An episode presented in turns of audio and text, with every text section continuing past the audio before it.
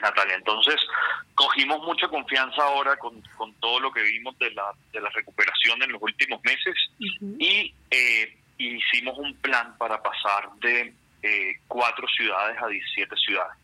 Ya lanzamos las primeras eh, cinco ciudades de ese plan y estamos en proceso de, de lanzar las otras seis o siete que hacen falta. Acá en Colombia eh, vamos a estar, además de Bogotá y Barranquilla, que ya estamos operando hace, hace un par de años, eh, vamos a estar también en Medellín y Cali. Entonces Medellín en febrero eh, y Cali en junio. Súper. ¿Y de países?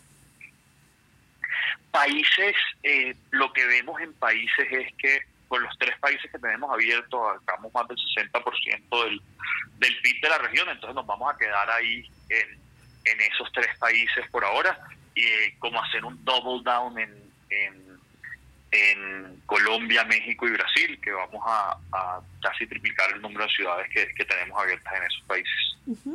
Bueno, después del paro nacional, igualmente ustedes crecieron, pero de pronto han tenido alguna afectación por el alza en los precios o, cómo han estado respecto a este tema. Natalia, yo lo que te diría es que todo lo que vuelve más difícil para los restaurantes abastecerse, pues no nos gusta, pero termina volviéndolos a ellos más digitales. Entonces, eh, por ese lado, digamos que, que que ser digitales nos ayuda porque somos una solución a los problemas que hay en moverse en las ciudades y, así.